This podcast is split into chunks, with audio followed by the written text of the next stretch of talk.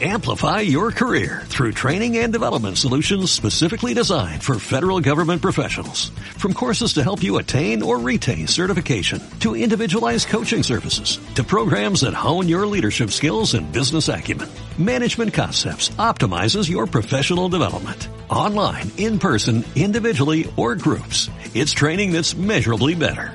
Learn more at managementconcepts.com. That's managementconcepts.com.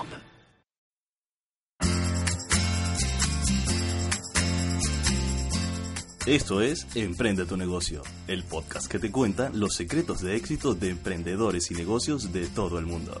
Con ustedes, Estefania Gabe.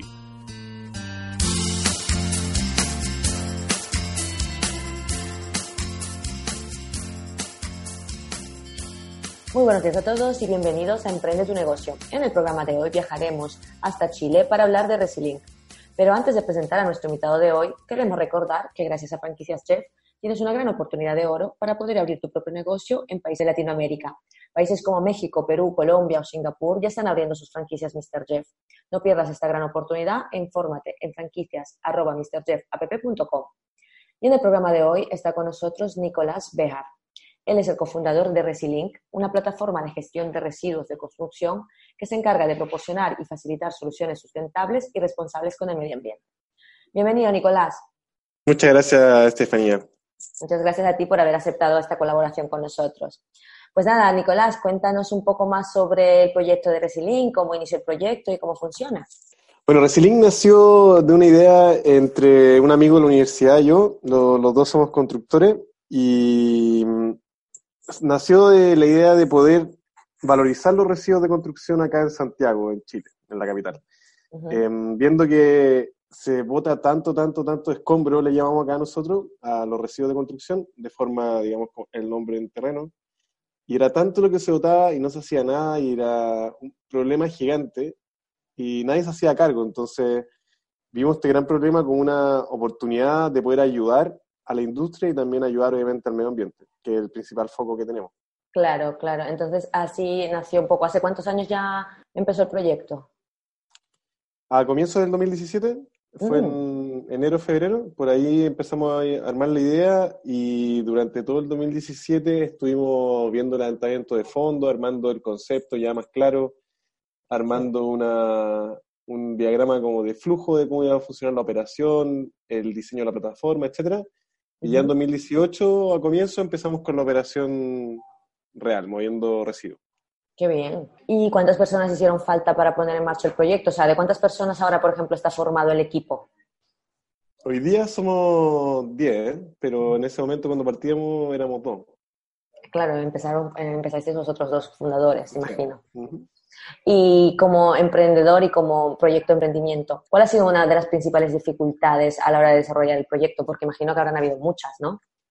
Yo creo que lo más complejo ha sido un tema mental y cultural. O sea, la construcción es una industria muy atrasada, en, tanto en términos de digitales como de sustentabilidad. Y nosotros estamos eh, presentando ambas cosas juntas y, y, a veces como que choca un poco hacer todos estos cambios dicen que no va a funcionar, que es muy complejo, que hay que hacerlo. Y nosotros le mostramos todos los beneficios y las gracias de poder trabajar con nosotros y poder cambiar su forma también de cómo gestionan los residuos para disminuir su impacto ambiental. Y cuando entienden la importancia de esto, ahí empiezan a darse cuenta y decir, ah, ok, tenemos que hacer algo. Claro, eso es importante, sobre todo en un momento tan delicado en el que estamos viviendo hoy, el ecosistema, en que tenemos que ser un poco más conscientes del medio ambiente. Entonces, me parece bastante interesante este proyecto. Y, por ejemplo, otro de los puntos que suelen ser eh, más difíciles a la hora de desarrollar un proyecto es seguramente la financiación. ¿Habéis recurrido a financiación externa? ¿Qué apoyos han sido necesarios o fundamentales para el poder crecer y sacar adelante el proyecto? Eh, la verdad, en un comienzo desde el comienzo lo, vimos como un proyecto para poder postular a distintos fondos tipo concursables. Y ahí es donde partió todo. O sea, postulamos varios programas, de los cuales perdimos varios y ganamos uno, que es un programa de Corf. Corfo es la agencia acá de innovación de Chile. Y ellos entregan fondos a startups para poder partir desde la semilla del negocio. Y ese fue el principio de todo, donde levantamos 37 mil dólares aproximadamente. Luego de eso levantamos capital privado otros 37 mil dólares también con, con, equity, Y después a comienzos de este año ganamos otro fondo de Corfo, que eso ya fueron 72 mil dólares que están siendo ya ocupados en este momento. Qué bien, qué bien. ¿Y cuál ha sido entonces el proceso de crecimiento y expansión? ¿Ahora mismo estáis solo en Chile? ¿Tenéis planeado salir fuera? ¿O cómo, cuál es la visión un poco a corto plazo y a largo de la empresa? A corto plazo estamos justo preparando una ronda de levantamiento capital porque queremos expandirnos tanto en servicios como en, lugares geográficos y queremos hacer todo esto a comienzos del próximo año. O sea, 2020 queremos iniciar con un ingreso de capital externo y con esa plata poder expandirnos. Estamos ya trabajando con una, o sea, ganamos un premio hace poco donde vamos a ir a México un viaje comercial a México para poder hacer exploración de mercado en conjunto con una empresa chilena que nos está apoyando que se llama Maciza. Y eso es uno de los primeros grandes pasos como de exploración de mercados externos que vamos a hacer en miras a eh, ojalá abrir México durante el próximo año, en algún momento. Qué bien, qué bien, enhorabuena. O sea que hay proyecto de, eh, internacionalizar la empresa. sí, claro, o sea, estamos hoy día solamente en Santiago, pero estamos comenzando y ahora en estos próximos meses a abrir distintas ciudades más allá de la capital. Qué bien. Y en tema de comunicación un poco, porque también entiendo que el proyecto sí que lo vale, pero también se tiene que vender. ¿Cómo llegan a, vuestros clientes y cuál ha sido la estrategia de marketing que, suelen utilizar?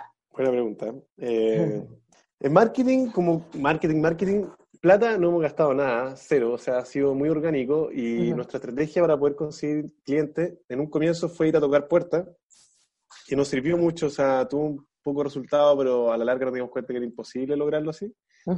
Y lo que empezamos a hacer fue ir a hacer charlas, participar en ferias, en eventos, empezar a sacar artículos e información para las empresas constructoras.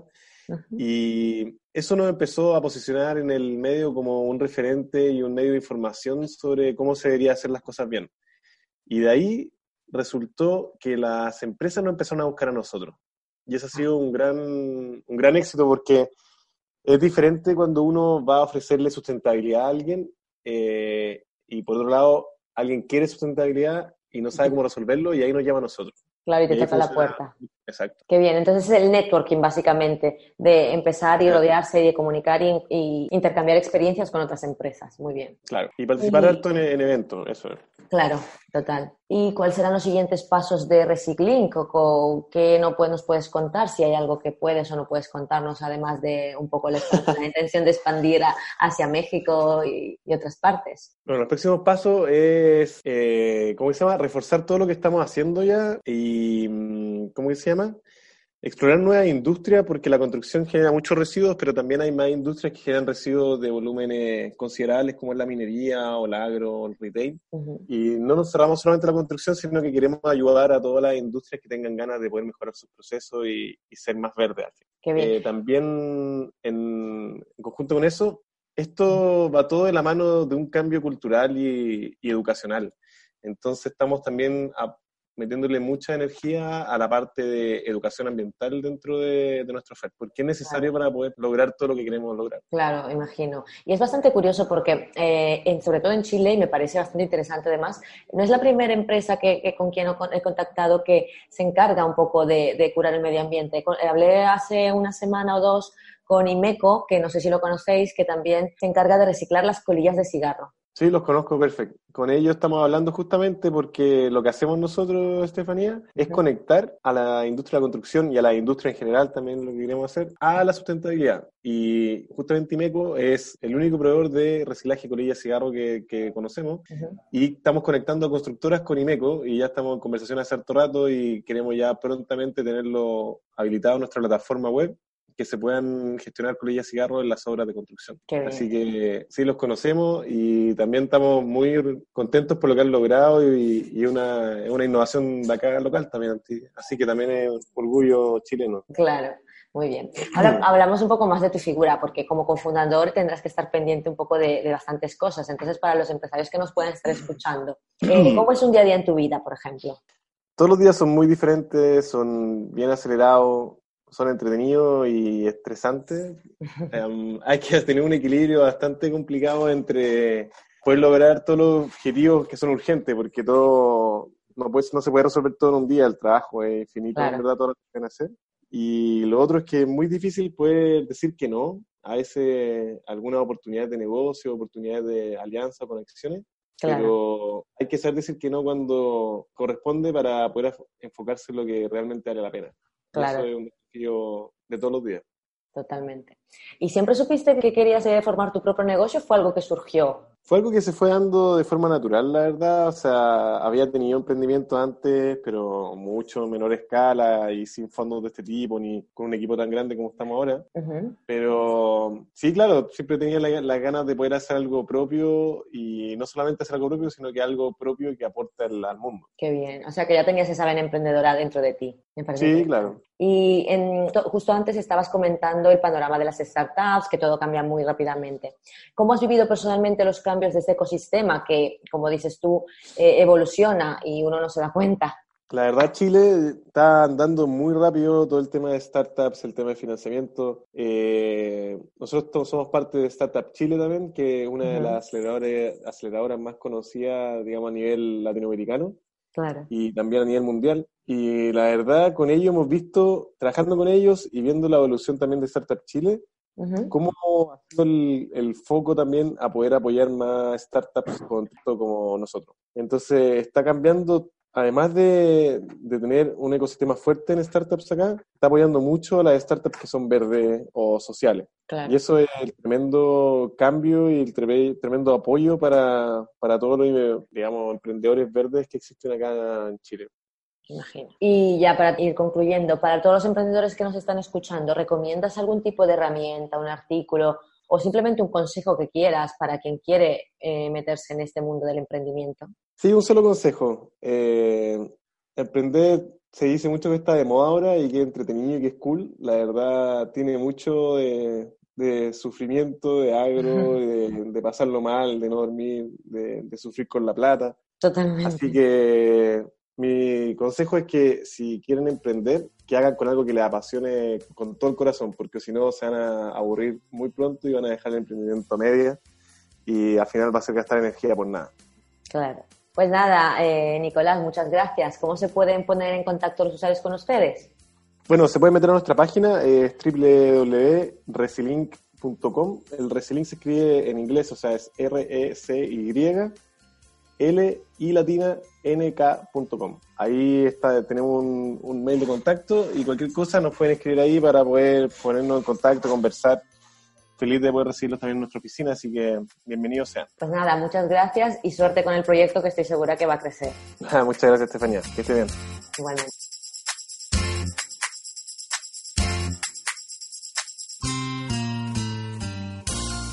Si quieres poner en marcha tu propio negocio, al igual que ya ha hecho Nicolás, de la mano de franquicias Mr. Jeff, tienes una gran oportunidad. Contáctanos en franquicias.mrjeff.com y recibirás toda la información.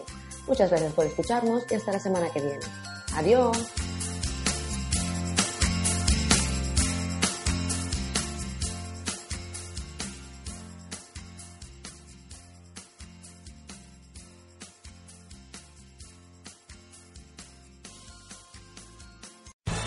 Amplify your career through training and development solutions specifically designed for federal government professionals. From courses to help you attain or retain certification, to individualized coaching services, to programs that hone your leadership skills and business acumen, Management Concepts optimizes your professional development. Online, in person, individually, or groups, it's training that's measurably better. Learn more at managementconcepts.com. That's managementconcepts.com.